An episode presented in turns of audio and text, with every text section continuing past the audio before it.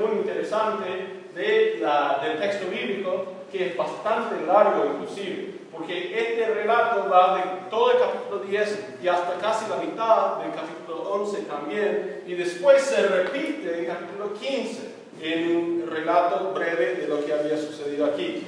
Es algo sumamente importante y eso es lo que vamos a ver hoy. Nuestra respuesta a la oración contestada tiene que ser sumisión a la voluntad de Dios.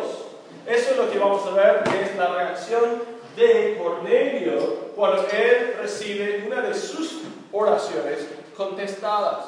Una sumisión a la voluntad de Dios expresada. Juan Bunyan, el autor del Progreso del Peregrino, dijo que la oración es un sincero, sensible y afectuoso vertimiento del corazón y del alma hacia Dios, a través de Cristo, con la fuerza y la ayuda del Espíritu Santo, para tales cosas que Dios ha prometido, o de acuerdo con la palabra, para el bien de la iglesia, con sumisión, en fe, a la voluntad de Dios. ¿Lo captaste? Un poco largo, ¿no? Pero realmente esa es la oración. Lo repito. La oración es un sincero, sensible, efectuoso vertimiento del corazón y del alma hacia Dios, a través de Cristo, con la fuerza y la ayuda del Espíritu Santo, para tales cosas que Dios ha prometido, de acuerdo con la palabra, para el bien de la iglesia, con sumisión, en fe, a la voluntad de Dios. Pero, al reconocer que Dios está activamente involucrado en la oración y que el ser humano está imposibilitado en hacer contestar su misma oración, Bunyan también dijo lo siguiente, la mejor oración que yo jamás oraba contenía suficiente pecado para condenar al mundo entero.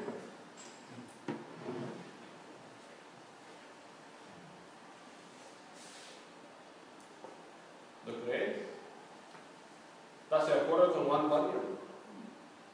Que tu mejor pecado jamás orado, al fin y al cabo, contiene suficiente pecado para poder condenar al mundo entero. ¿Lo crees? No, pastor, yo no soy tan mal.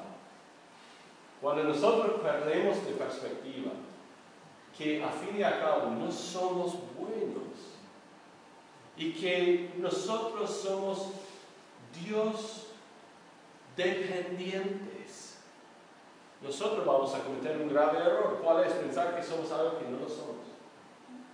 Buenos. Somos declarados justos. No quiere decir que somos justos. Nosotros hemos sido puestos en un lugar privilegiado. ¿Cuál es? De ser llamados hijos de Dios. Pero lo merecemos.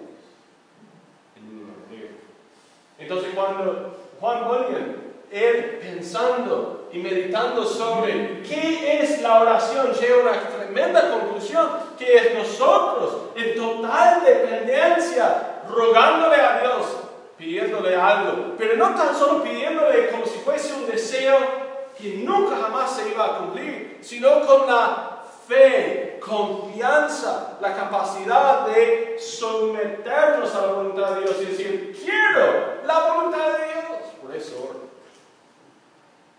Pero no descansando en su capacidad de orar. Esto es importante. Porque el texto que tenemos por delante nuestro hoy incluye la oración de Cornelio. Y lo que vamos a encontrar es que Cornelio ni siquiera es un creyente en Jesucristo. Pero Dios le va a contestar su oración. Debemos entonces tomarnos el tiempo para investigar cómo es que uno que es inconverso tenga su oración contestada. No es que Salmo capítulo 66, verso 18 dice que si yo hubiese, si hubiese yo mirado a la iniquidad, Dios no me habría escuchado. ¿Cómo es entonces que uno que es pecador por naturaleza, tenga una oración contestada. Nosotros también vamos a encontrar que esta historia acerca de la conversión de Cornelio y su casa ocupa, como dije antes, mucho espacio. Lo cual indica que es más que una mera eh, suceso en el avance del Evangelio, sino que esto más bien marca un antes y un después.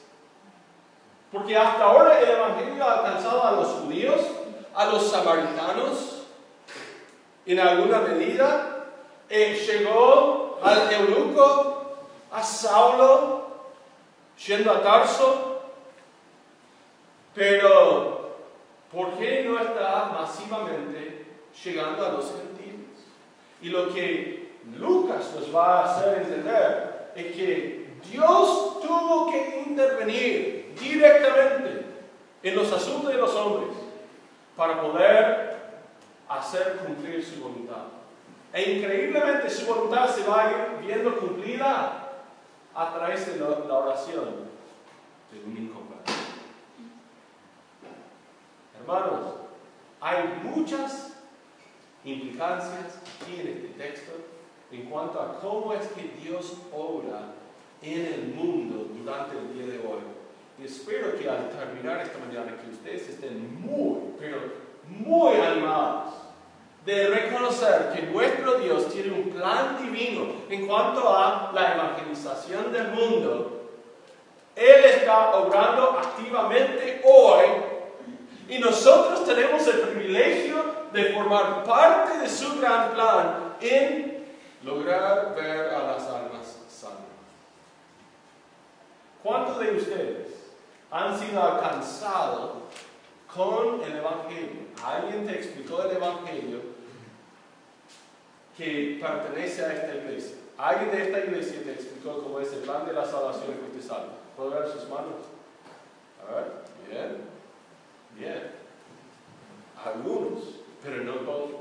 ¿Cuántos de ustedes fueron salvos antes de llegar a esta iglesia? ¿Puedo ver sus manos? Muchos, muchos más. Nosotros sí hemos podido avanzar con el Evangelio y hemos visto el fruto que Dios trae a través de la evangelización en cierta medida. Pero lo que quiero que ustedes vean en estos primeros ocho versículos esta mañana es que Dios sí está obrando, está respondiendo favorablemente a nuestras oraciones, inclusive en cuanto a la salvación de los inconversos. Pero más allá de esto, quiero que ustedes vean que cuando Dios empieza a orar, cuando Dios empieza a contestar, en cuanto a la oración hacia los inconversos, que nosotros también debemos de actuar. Debemos de eh, obedecer. Debemos eh, estar sumisos a la voluntad de Dios. Porque si no, vamos a perdernos una tremenda oportunidad de ser instrumentos del Señor. Hoy tan solo nos toca investigar quién es este gentil con él. ¿Por qué es que Dios va a utilizar? ¿Por qué es que nos cuenta tanto acerca de su vida? vamos a buscar responder algunas de estas preguntas. Aquí se reconoce que el Evangelio es tanto para los judíos como para los gentiles y que esto no es la decisión de ningún hombre, sino de la intervención directa de Dios en los asuntos de los hombres, especialmente en el contexto de la oración. Vamos a descubrir que nuestra respuesta a la oración contestada tiene que ser nuestra misión y tiene que ser obediente a la misión de la voluntad de Dios revelada. Dice aquí en versos 1 a 2 que encontramos una introducción al personaje que es Cornelio. Había en Cesarea un hombre llamado Cornelio, centurión de la compañía llamada la italiana piadoso. Lo que yo quiero que ustedes vean en primer lugar conmigo es que Dios utiliza las religiones del mundo para preparar a los que son de ser salvos.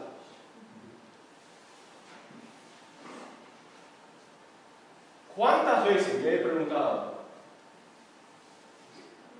cómo sería el mundo? ¿Cómo sería el mundo sin la anarquía? Sin el anticristo personificado. ¿Cuál es? La Iglesia Católica Romana.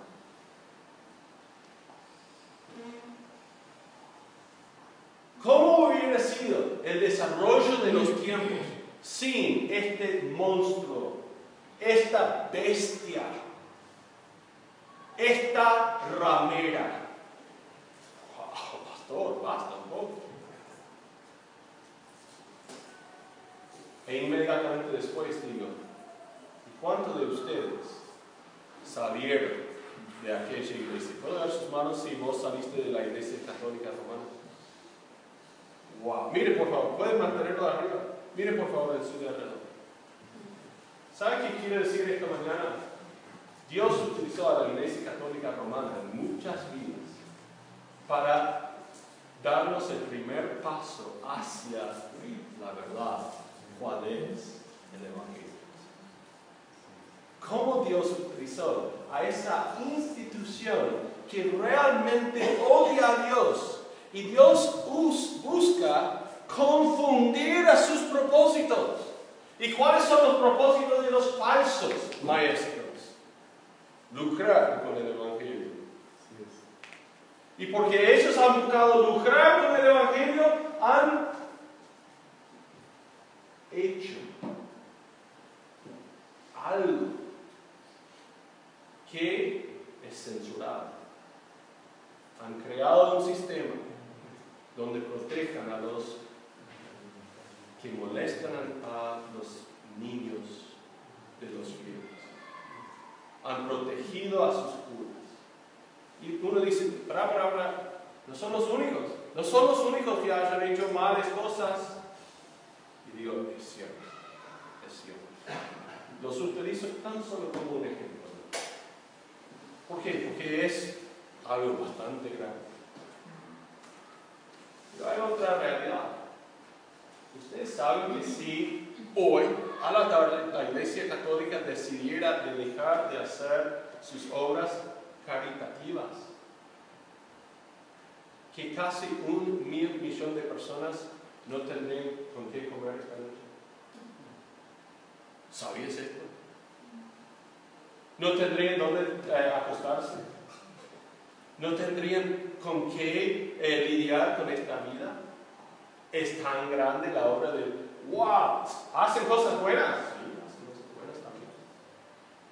Pero a fin y a cabo atrapa al alma del ser humano diciendo que es posible agradecer a Dios a través de tu devoción hacia.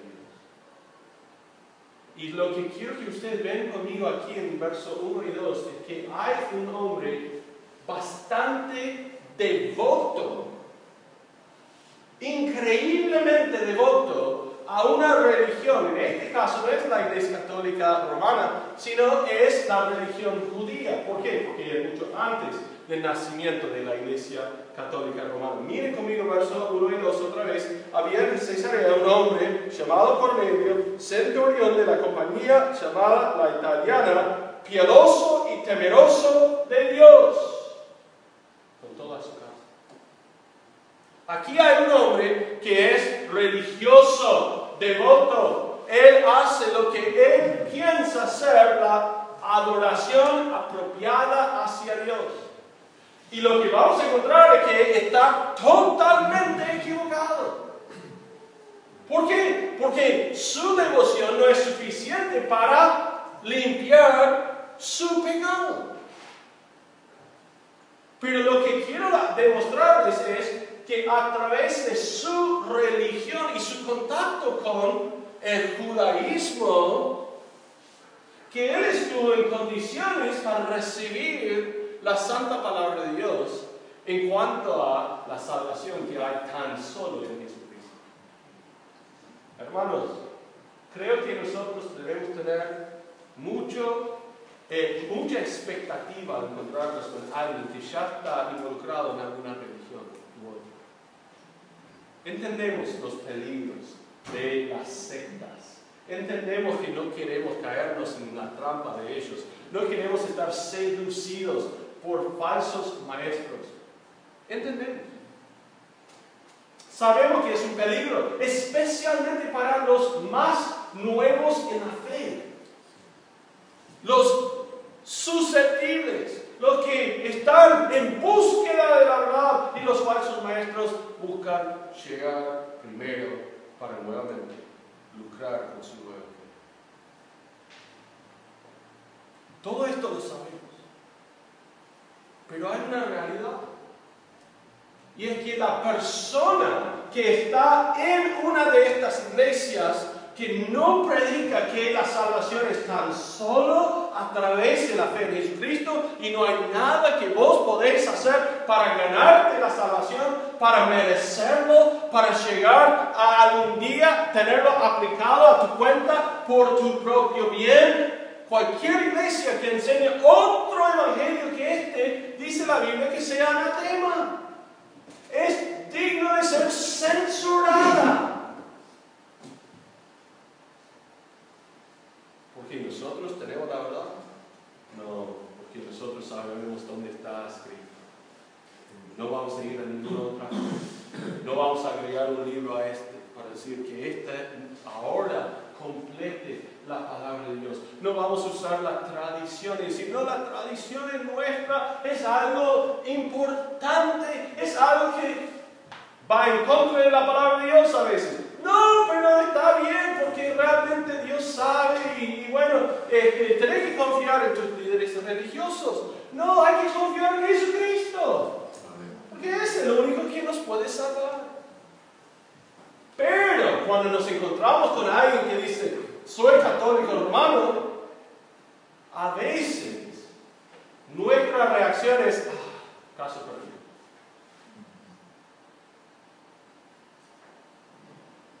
Cuando nos encontramos con alguien que esté metido en una secta de, no, no, déjalo, déjalo, porque no, no se puede hablar con ellos. Y este texto nos enseña que Dios va a llamar a un hombre que ya es devoto, que ya es piadoso, que ya busca a Dios a su propia manera y lo va a salvar verdaderamente. Cosa que nos debe de animar tremendamente de cruzarnos con personas religiosas y decir, ah, ya tiene algo de conocimiento. Eso capaz es más fácil de explicarle el plan de la salvación. La salvación que es a través de la fe y no es a través de las obras. ¡Vamos! Por lo cual necesitamos estar preparados. Hermanos, si no te sentís preparado, te ruego, por favor, que apartes algunos días de tus vacaciones para que en junio, del, 10, eh, perdón, del 20 al 22, jueves a las 9 de la mañana hasta sábado al mediodía, 22 de este año, pueden venir aquí al centro de liderazgo este, en, Juan Domingo Perón, Perón, yendo a Turkey, donde vamos a realizar todo un, todo un entrenamiento en cómo guiar a las personas a Jesucristo de una, con un método que es bastante relacional. No es más esto de ir, golpear la puerta, quiere, no te conozco, pero quiero hablarte de Cristo. Necesitamos a veces ir y confrontar a los individuos pero Jesús se relacionaba con la gente y después les expresaba su deseo de salvar sus almas. Y si nosotros no hacemos lo mismo, entonces vamos a tener mucho rechazo. ¿Por qué? Porque ¿quién quiere hablar de las cosas íntimas de uno mismo cuando ni siquiera conoce a la otra parte?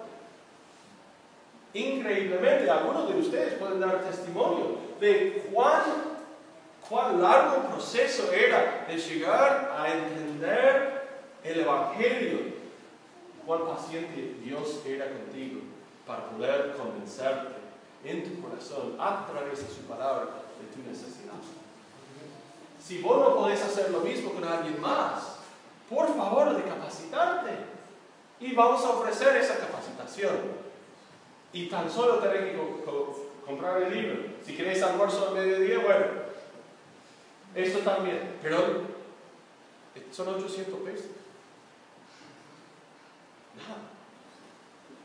Lindo tiempo de, compañerismo. Y vamos a, vamos a disfrutar. Si ya tenés el libro, ven. Ni te cobramos el libro.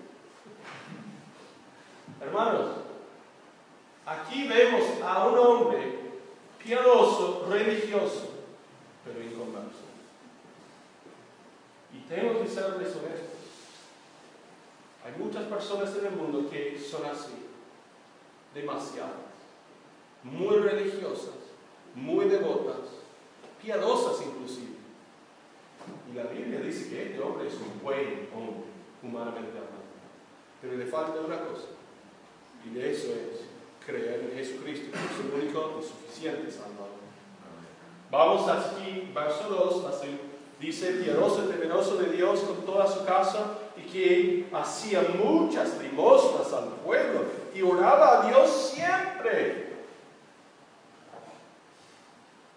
Vamos a hacer una breve encuesta Quiero que ustedes se imaginen midiendo esta vida antes de conocer a Cristo, vos mismo, antes de conocer a, Cristo, si vos escuchaste a una persona así, vuelvo a repetir, un hombre piadoso, temeroso de Dios con toda su casa y que hacía muchas limosnas, ¿sabes qué es eso? No? Exultar y ayudar. Limosnas al pueblo y oraba a Dios siempre. Quiero saber, antes de conocer a Cristo, ¿cómo lo vas a tildar a este hombre? ¿Cuántos de ustedes dicen, esto es un excelente hombre? ¿Cuántos dicen, no, no, para mí no? Ok, creo que, bueno, tipo sabe, por qué. Hermanos, hermanos, escúchenme. ¿Cuántos de ustedes antes de recibir a Cristo hubieran dicho, si alguien va al cielo, este hombre va al cielo?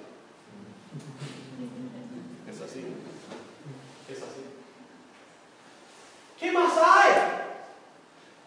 Dar al pueblo, ¿sabe qué quiere decir esto? Esto es un soldado romano. Él es líder de una banda de soldados que haya venido desde Roma, formados en Roma, y ellos viven en Israel. Pero esto no es una legión, eso no es algo grande, sino es una pequeña banda de soldados romanos este hombre ha sido formado en la ciudad más grande de la historia más avanzada. Él sabe de las religiones del mundo. ¿Por qué? Porque Roma contenía templos para los dioses del mundo. Y estando allí, él no pudo encontrar satisfacción en su religión. Tanto que él llega a Israel, llega a las costas de Cesarea, y Cesarea es el centro político de Palestina en los tiempos de Jesús. Jerusalén es el centro religioso, pero Cesarea es el capital, es como capital federal, es el centro financiero de Buenos Aires. Pero ¿cuál es el capital de Buenos Aires? La Plata. ¿Cuántos de ustedes van a La Plata para sus trámites? Bueno, de rara vez en cuando, pastor. De rara vez en cuando. Para algunos. Pero, oh, ir a La Plata, por favor. ¿No? Porque nuestra mente el centro de la Argentina es Buenos Aires, capital federal. Pero en realidad su capital es La Plata. En los tiempos de Jesús, el mundo siempre quiso visitar a Jerusalén, pero su capital político es. Y Cesarea está sobre el mar. Este hombre, estando en un lugar privilegiado, económicamente avanzado, empieza a reconocer que algo de la religión de los judíos eh, tiene mérito. Y porque tiene mérito, él empieza a buscar a Dios y es por eso que dice que es temeroso de Dios. No está diciendo que Él es un adorador cualquiera. Él cree que el Dios de Israel es el Dios que debe de ser adorado. De toda su experiencia religiosa, al llegar a Israel, él dice, hay algo aquí que es diferente. Hay algo aquí de mérito. Yo voy a hacerme un seguidor de este Dios. Fiel. Tanto que él empieza a dar para el pueblo. Sabemos, en otro caso hubo un centurión que pidió a Jesús la sanación de su criado. ¿Se acuerdan? Y los líderes religiosos de la ciudad vinieron a Jesús y dijeron, por favor, de sanar a su criado, porque este hombre nos ha sido de mucho beneficio. Es más, él ha donado la construcción de una sinagoga.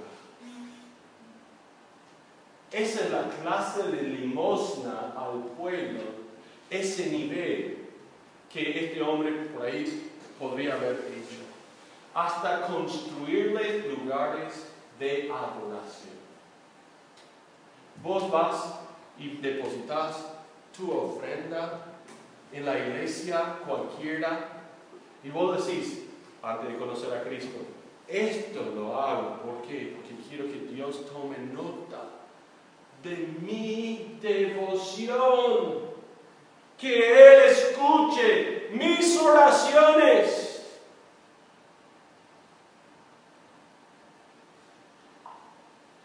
Pero hay una realidad. Mire la última parte. Él oraba a Dios siempre. Oraba a Dios siempre. como muchos de nosotros también, antes de llegar a ser cristianos por fe, orábamos mucho a Dios. Les pregunto a los que han salido de otra iglesia, al llegar a reconocer que la fe es solamente a través de Jesucristo y no por las obras, les pregunto, ¿tus oraciones se ven más contestadas ahora después de tu salvación o antes de tu salvación? ¿Cuántos digan antes de su salvación? ¿Cuántos digan después de su salvación? Bien, bien, es así. ¿Por qué? Porque Salmo 66, 18 dice, si yo hubiese, si hubiese yo mirado a la iniquidad, Dios no me habría escuchado. Entendemos entonces que algo pasó lo que quiere decir es que a pesar de que este hombre es un hombre religioso, nada nos puede salvar aparte de Jesucristo. Pero ¿qué hace Dios en los casos donde la persona expresa el deseo de seguirle a Él, pero no lo hace de la forma correcta? ¿Qué hace Dios? ¿Qué hace Dios? Mire verso 3.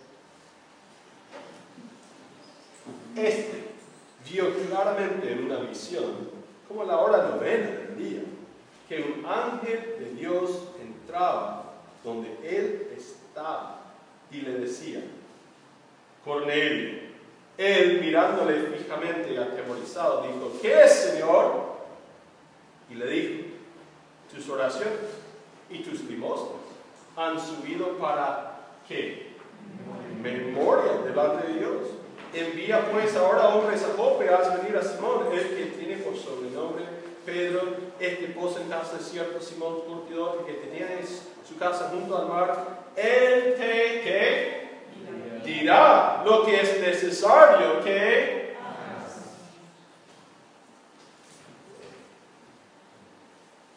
Señor, acepte mi, mi oración. Señor, acepte mi ofrenda. Señor, acepte mi persona. Cabo Dios responde y dice, ¿está bien? ¿Me estás buscando? Me has encontrado. Los que buscan, hallarán. E increíblemente, por más que este hombre está buscando de la forma equivocada, Dios va a intervenir. Creo que algunos de ustedes esta mañana tendrían que decir, yo estuve en un momento buscando de la manera equivocada y Dios intervino. me trajo a uno que me dijo, no, estás equivocado. Y yo en ese momento dije, no, no estoy equivocado. ¿Cómo me vas a decir que estoy equivocado? ¿Cómo me vas a decir que esto no es el camino correcto? No, pero miren lo que dice la Biblia. Y vos mirabas pero ¿qué clase de Biblia es esta? y si somos sabios, agarramos la Biblia de la persona y decimos, bueno, vamos con tu Biblia. Mire. ¿Por qué? Porque es necesario demostrar que no estamos torciendo las palabras de Dios, sino más bien estamos simplemente obedeciéndolas. Y la obediencia es lo que trae bendición. Hermanos, cuando nosotros miramos atentamente a la palabra de Dios, por ejemplo, en Juan capítulo 14, si me quieren acompañar, Juan capítulo 14.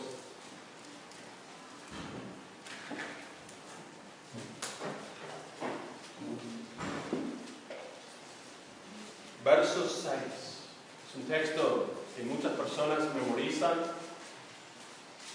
muchas personas citan. Jesús habló y él dijo lo siguiente. Jesús le dijo, yo soy el camino y la verdad y la vida. Nadie viene al Padre sino por mí. Entonces, algunos han dicho, bien, yo creo en Jesús, pero también creo en María. o también creo en Ellen White, eh, de. O yo creo en el libro de Mormón. Y yo también creo en las enseñanzas de fulano de tal. Pero vamos a Hechos, capítulo 4, verso 12. Hechos 4, 2.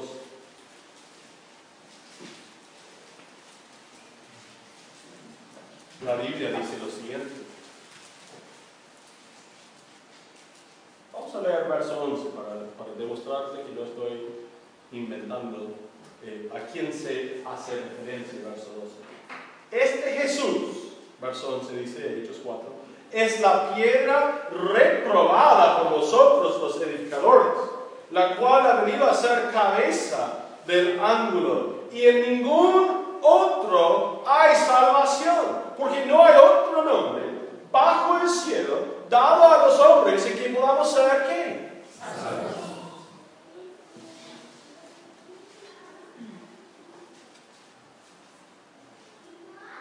Tengo amigos, contactos, que dicen, soy católico, yo creo en eso. Yo creo exactamente igual como vos, Jaime, me han dicho. Exactamente igual. Y yo digo, pero vos rezás a María. Sí, rezo a María. Pero ella no te puede escuchar. ¿Por qué? ¿Cómo me vas a decir que no me puede escuchar? Porque no hay salvación en ningún otro. Entonces, ¿por qué estás orando a María? Para que ella entregue mi oración a Jesús.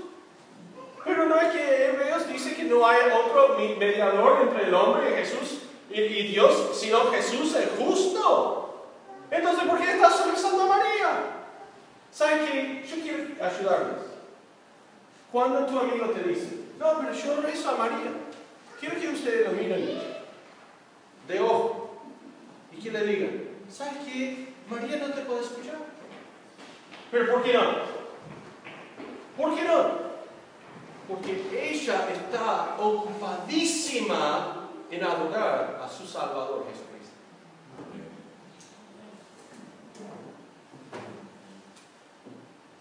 ¿No es así? ¿Dónde está María? Está en el cielo. ¿Qué está haciendo? Está alabando y adorando a nuestro buen Dios, su Hijo. Y ella dice,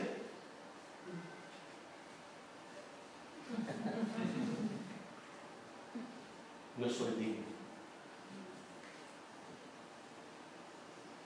Bendecida entre mujeres, arriba de Jesucristo. No. Ella no pudo salvar a ninguno de su pecado. Su hijo sí. Por lo cual digo, si lo tenemos presente, si lo tenemos presente, que hay personas en el mundo buscando a Dios a su manera y tan solo con un poco de instrucción podrían llegar a conocer al Señor, estaríamos cuanto más avanzado en nuestros esfuerzos evangelísticos. Porque en vez de decir, ah, aquel es católico, listo, ya está. Ah, aquel es mormón, listo, ya está. Aquel es testigo de Jehová, ya está, listo. Aquel es, ponele cualquier otra religión, secta, división. Cuando le preguntamos, ¿estás confiado en Jesucristo como el único camino, verdad y fuente de la vida? Te dicen, sí, sí. ¿Y algo más? Y ellos te dicen, sí, sí. Vos decís, estás equivocado. Hay un solo camino porque no hay otro nombre bajo el cielo, dado a los hombres, lo cual podamos ser salvos. Pero ¿qué tal cuando la persona no sabe que es así? ¿Qué tal cuando él, quiere estar buscando a Dios a su manera? Dice, pero nadie me ha dicho que hay otra manera, que hay algo mejor. ¿Qué hago? Mire lo que pasó. Verso 3. Hechos capítulo 1. Este vio claramente en una visión, como a la hora novena del día, que un ángel de Dios entraba donde él estaba y le decía. Hora novena. La hora, el reloj de los judíos empieza a las 6 de la mañana. El día empieza a las 6. Entonces, la hora novena sería, ¿qué hora? 3 de la tarde. No está con sueño, no está de noche, no está después de una buena cena, mucho vino, eh, no es muy de mañana, está a la tardecita. A la hora novena, la hora de la oración para un judío. A las 3 de la tarde, bueno, paramos, vamos a orar, vamos a orar al Señor y después vamos a seguir. Y en la hora de la oración, ¿dónde se encuentra Cornelio? Orando. ¿Y quién está orando? Señor, Espero que he hecho lo suficiente para merecer tu salvación. ¿Cómo lo sabes, pastor? Porque está dando Dios. Porque está orando constantemente. Está buscando ser un hombre piadoso, un hombre temeroso de Dios. Él cree que hasta ahí ha hecho todo lo necesario, pero como el rico joven que se acercó a Jesús y le dijo, Señor, ¿Qué tengo que hacer para merecer o heredar el reino de Dios? Esperando que Dios le iba a decir, Jesús le iba a decir, estás bien, estás bien, sé que estás haciendo un montón de cosas, estás bien. Por lo cual Jesús le respondió y le dijo, hay que honrar a tu padre, a tu madre, no hay que robar, no hay que matar. No, no, todo esto lo he, observado, observado desde mi niñez. Estoy bien. ¿Qué más me falta? Jesús, en su manera muy paciente, dice, ah, qué buena pregunta. ¿Qué más me falta? Vaya a vender todo lo que tenemos y venir a hacer qué? ¿Alguien se acuerda? Seguirme. Seguirme. Por mucho tiempo, yo estuve convencido de que el hombre, porque se fue triste, porque tuvo muchas riquezas, que su problema era tan solo las riquezas, tan solo, que él iba a tener que vender y no le gustó la idea de entregar todas sus posesiones. Pero ahora no estoy convencido que esto sea la razón por la cual él no decide seguir a Cristo. Creo que es la idea de que él iba a tener que vender sus posesiones en la cual él confiaba para seguir a Jesús en el cual no estuvo seguro que pudo confiar. La Biblia dice que las riquezas no son confiables. Cuando nosotros depositamos nuestra fe en cualquier cosa aparte de Dios, estamos sobre tierra no sólida. Y en este caso, este hombre ha hecho un montón de cosas, pero a diferencia del rico joven, viene una visión. Y en esta visión hay un ángel que dice, Cornelio, mire su respuesta, su reacción. Verso 4. Él, mirándole fijamente, y que es la próxima palabra. Atemorizado. Dijo, ¿qué es, Señor?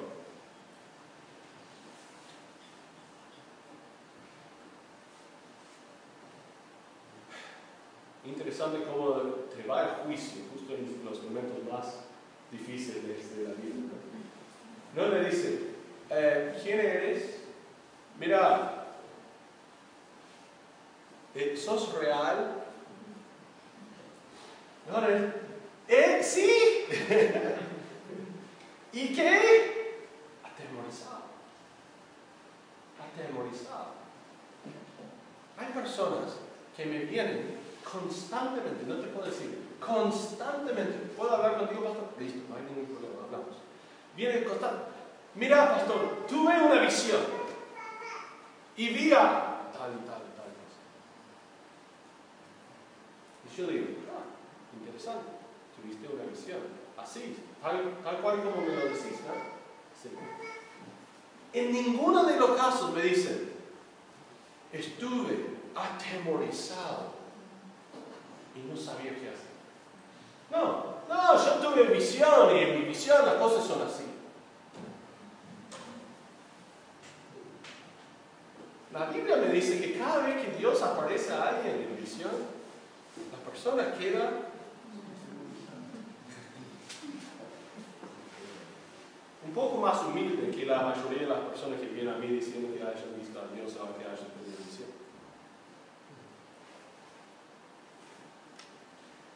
Hay otra cosa aquí. Lo voy a repetir más adelante, así que perdónenme. Dice que él debe de ir a la casa de buscar a venir a Simón, que tiene por sobrenombre Pedro, verso 5, este pozo en casa de cierto Simón Curtidor, que tiene su casa junto al mar, él te dirá lo que es necesario que haga. Ido el ángel que hablaba con Cornelio, este llamó y vino a buscar. Más adelante nos va a decir que Pedro, estando en la casa de Simón, recibe una visión del lienzo y baja del cielo y que dice, hay alguien en la puerta y se va y se despierta y hay alguien en la puerta. Nos hace acordar de la visión de Saulo cuando estuvo con las escamas en sus ojos y no pudo ver ¿Y qué que Dios le había dicho? Va a venir uno llamado, en este caso, eh. No, no, no, no. Ananías. Ananías, gracias. Ananías. Ananías y Ananías te va a restaurar la visión. Y a Ananías le dijo, Ananías, hay un cierto Saulo que te haya visto venir a sanarlo. Lo puedo llamar así. Doble visión. Y aquí Cornelio recibe la visión, Pedro recibe la visión y se concuerda entre sí. Jamás he tenido a alguien que venga a mí para decirme, pastor, tuve una visión. ¿Y sabe qué? Aquel tuvo la misma visión y concuerda. Y nosotros, eso, eso no lo he experimentado. Por lo cual digo, vamos a tener cuidado con nuestras visiones. Les cuento una anécdota. Pasó esta semana pasada. Tuvimos en Córdoba, las afueras de Munquillo, en un campamento cristiano de los hermanos libres. Muy lindo, muy bello, bien hecho. Tenía 10 habitaciones para 10 personas cada uno. Tenía los baños, dos baños iguales, por si acaso quisiste usar una parte para mujeres, otra parte para hombres, ¿no? Muy bello, bien, bien protegido. La cancha de fútbol atrás, La cancha chiquitita adelante, La pileta, no nos metimos en la pileta. Primera noche llegamos, eso hubiera sido la noche de martes. Llegamos recién pasada la madrugada, o sea, 0 horas 45, algo así. Llegamos bien tarde, bien cansados del viaje desde aquí de Pilar hacia allá. Fuimos directamente a la habitación, nos hacemos la cama, nos metemos, ahora sí. Y a las 4 de la mañana, a las 4, me despierto, así, y miro a un hombre, así de distancia, mi, mi carne, mirando. Se hizo. Y se fue. Y cerró la puerta. ¿Sabes el temor que me daba? Yo veo a la cara de un arrepentido y digo, vino a matarme, vino a hacerme mal, vino a hacerme broma, algo me, me vino ¿Y sabéis los sueños que tuve después? Yo sonaba cosas raras, como, como si el encuentro allí iba a terminar mal, un, masacre. Me levanto a la mañana y empiezo, ¿quién era? ¿Vos, vos, vos? No, no, no, nadie aquí. Al final era él quien dormía al lado, en la otra habitación. Él estuvo en la misma cama, en la misma posición. Se entró para entrar en su cámara y cuando yo levanto la cabeza, él dice, ¡Ah, no, no es en la habitación! Y se fue rápidamente dentro de la otra. Y yo le dije, ¿sabéis los sueños que me causaste? Y tu cara, y la única cosa que puedo pensar después es que este vino a hacerme mal. Y no dormí bien después. Hermanos, él me dijo, no, no, no, me equivoqué nomás de habitación, no me iba a hacer mal. Y cuando nosotros tenemos sueños, tenemos visión, debemos tener mucho cuidado de usar la Biblia como una zaranda, como un filtro, para saber si lo que pensábamos o lo que pensamos que Dios quizás nos haya revelado sea la verdad. Porque muchas veces pensamos cosas irreales. Y este pobre hombre está orando, ni siquiera dormido. Y él está allí y de repente le aparece un ángel y él dice, ¿qué Señor? Y Dios le da instrucción. Que Dios está contestando su oración. Y le dice en versos 5 y 6 que Dios puede dirigir claramente los asuntos de los hombres. porque Envía pues ahora hombres a Jope, haz venir a Simón, que tiene por sobrenombre Pedro, este posa en casa cierto Simón Curtidor, que tiene su casa junto al mar. Eh, lo único que no le daba es su número de celular. y por razones obvias.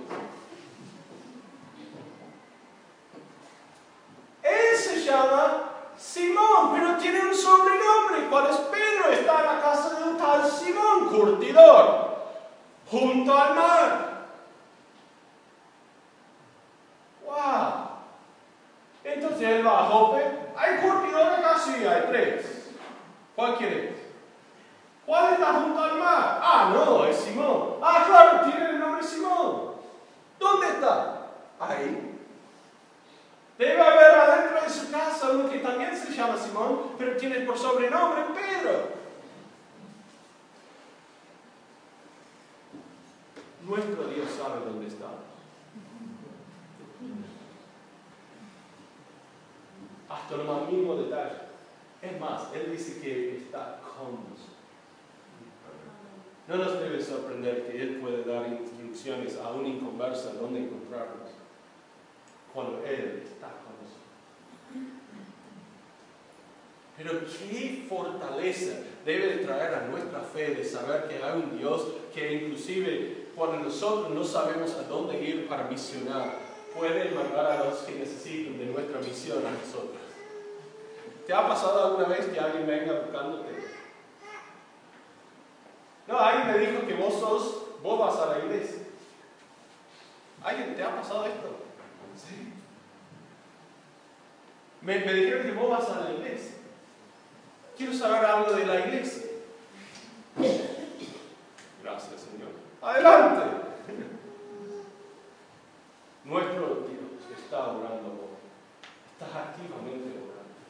Pude hablar con Pastor Tim, para los que ya conocen a Pastor Tim, pude hablar de esta semana, por una hora y media más o menos. Fue, fue un tiempo precioso para mí, porque él empezó a hablar, contar cosas. No, estuve en Alemania el, mes pasado.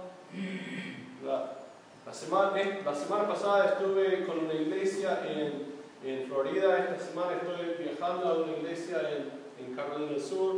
Eh, la iglesia en, en, Ohio va muy bien. El pastor vino acá para darnos instrucciones en cómo implementar una cultura hacer discípulos en el año 2017. Estuve hablando con él. ¿Y sabe qué me cuenta? Estoy convencido que Dios va a hacer algo muy grande en nuestra generación. Yo también. Él me dice, no sabes cómo Dios está moviendo en, en México y en Perú. No, no, no tengo noción. Un amigo mío fue a una conferencia de pastores la semana pasada y era 750 pastores presentes y representaba tan solo el norte de Perú.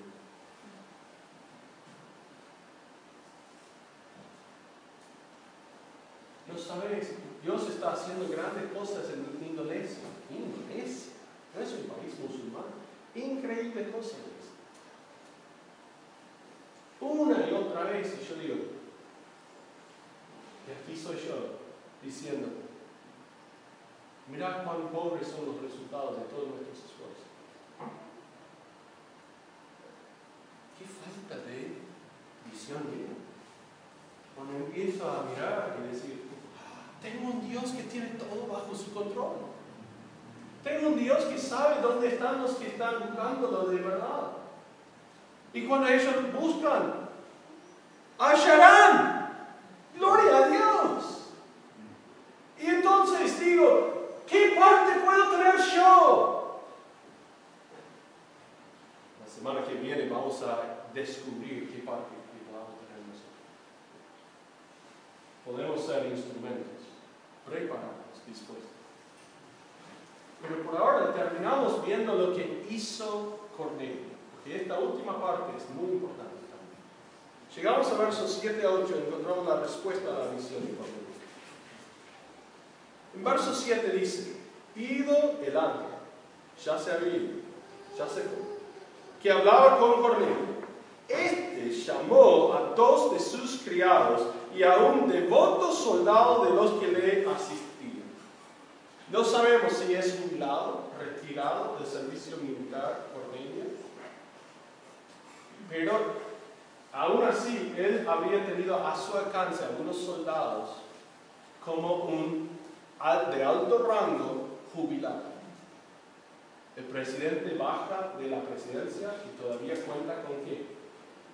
Con una guardia. Ustedes quieren ir por el, la calle Tibú, llegas ahí al fondo, doblas a la derecha para el arroyo, llegas a una casa custodiada por la Policía Federal. Entonces, ¿qué es eso? ¿Es la casa de expresidente del lado aquí en Pilar.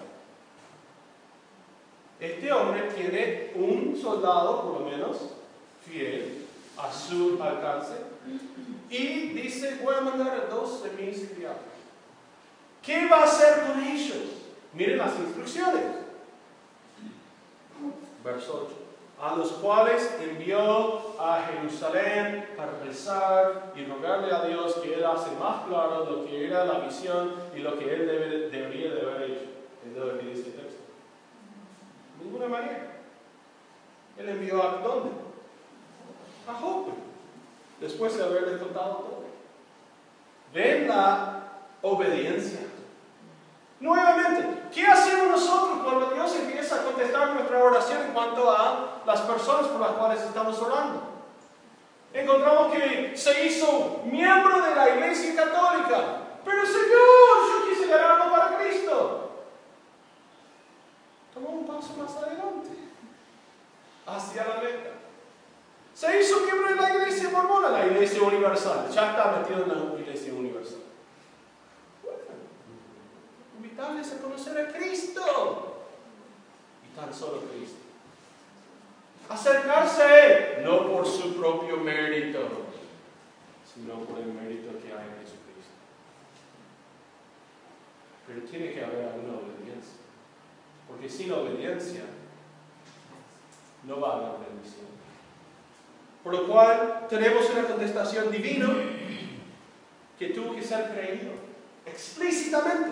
Dice, habiendo oído, este llamó a sus criados, sus, devotos soldados y los todo y después los envía.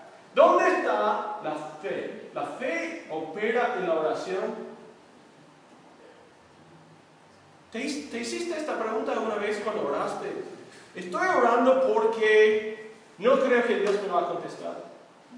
O, y tan solo quiero decirlo para que el día de mañana y el futuro puedo culparle a Dios cuando las cosas no van conforme a mi idea. Bueno, Señor, quiero que le des nada, porque yo no puedo llegar al trabajo a tiempo, entonces voy a perder el trabajo, entonces se pierde el trabajo. ¿Qué? Es la culpa de Dios. Yo por vago no me levanto temprano, pierdo el colectivo, y después al no llegar al trabajo, ellos me despidan, y después dices, ¿viste? ¿Viste? ¿Viste? Te dije, sí, yo necesitaba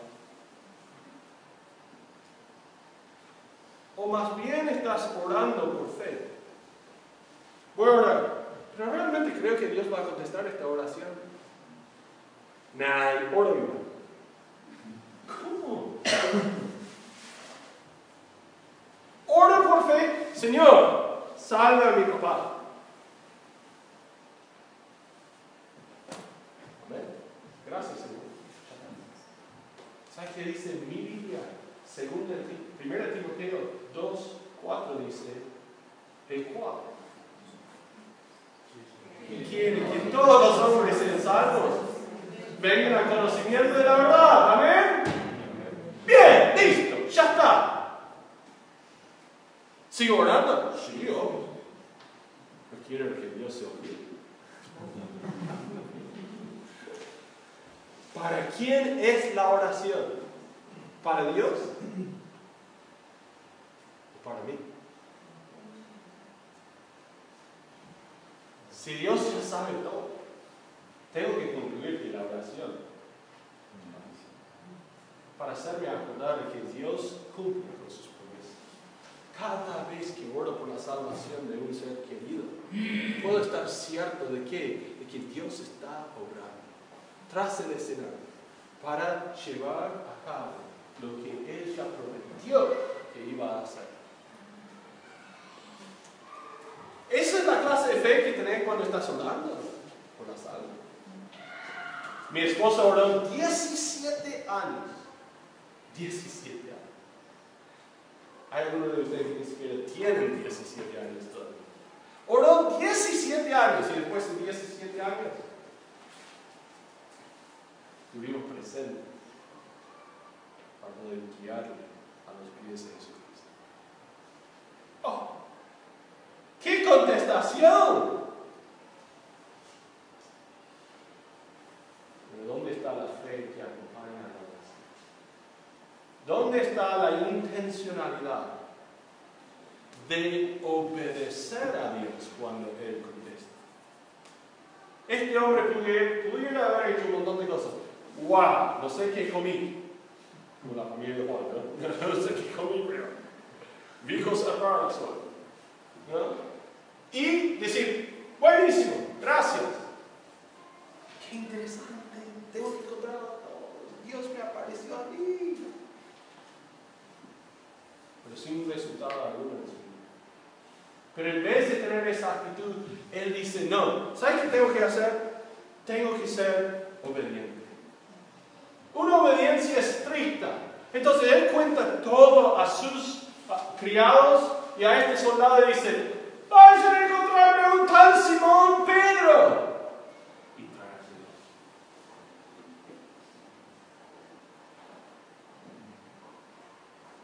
Yo creo que nosotros podríamos disfrutar de la misma que Cornelio va a tener en su casa. Si estaríamos dispuestos a orar obedecer explícitamente cuando Dios contesta nuestras oraciones. Y seguir siendo fiel Hermanos, a todo el mundo perdido que está buscando a Dios a su propia manera, que necesita de nosotros, los que estemos preparados para que cuando Dios diga, vaya a la casa de tal, hermano de tal, para que Él te diga todo lo que necesitas saber y hacer. Estando preparados para esto, vamos a ver a Dios utilizarnos de tremenda manera para alcanzar al mundo. Esto va a ser tan solo el primer, el primer gentil de entre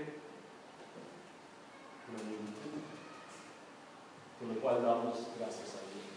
Oremos. Bendito Padre, gracias te damos.